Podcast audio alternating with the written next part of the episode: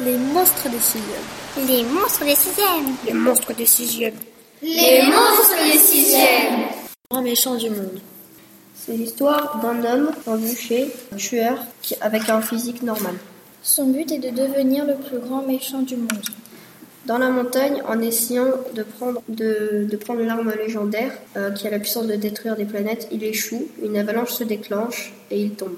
Dans la jungle, il va dans un temple et cherche un couteau magique. Un piège se déclenche, il fuit. Dans l'océan, il trouve le trident de Poséidon et contrôle l'océan. Il ravage la ville où il vit. C'est le plus grand méchant du monde.